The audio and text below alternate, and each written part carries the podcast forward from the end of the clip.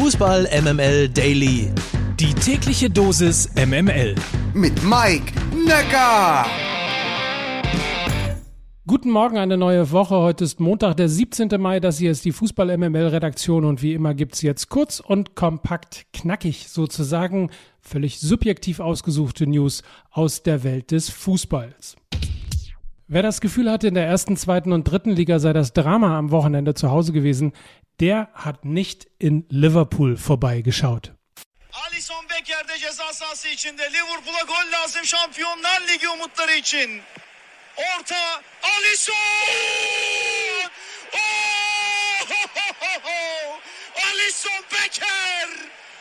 Futbol tarihinin en unutulmayacak gollerinden biri Liverpool sezon sonu Şampiyonlar Ich bin mir nicht ganz sicher, aber ich glaube, das war türkisch. Jedenfalls ein Video eines Users aus der Türkei, der uns den dramatischen Moment in Liverpool noch einmal näher gebracht hat. Es war die fünfte Minute der Nachspielzeit, in der sich das Team von Jürgen Klopp bei West Brom durch den 2 zu 1 Siegtreffer von Torwart Alison Becker nach einer Ecke doch noch die Chance auf die Qualifikation zur Champions League warte. Liverpool ist jetzt Fünfter, ein Punkt hinter Chelsea und zwei hinter Leicester.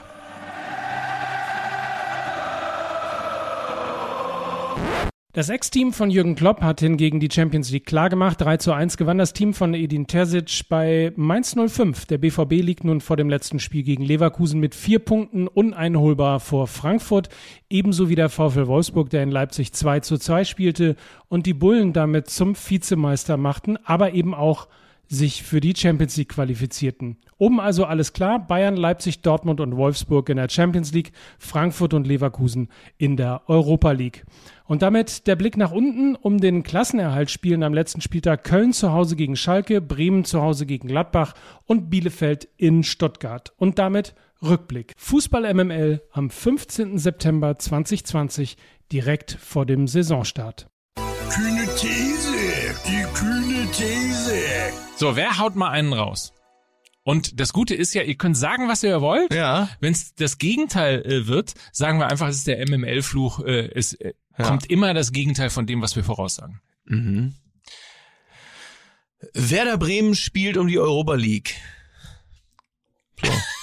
Meine so. kühne These, Ja. obwohl ich, obwohl ich sie eigentlich äh, gar nicht mag, aber ich habe das Gefühl, Ja. ähm, und ich hoffe, es wird nicht dazu kommen. Ich habe das Gefühl, dass Florian Kofeld das Ende der Saison nicht erleben wird. Als Mhm. Trainer von, also als Trainer von Werder Bremen. Ja.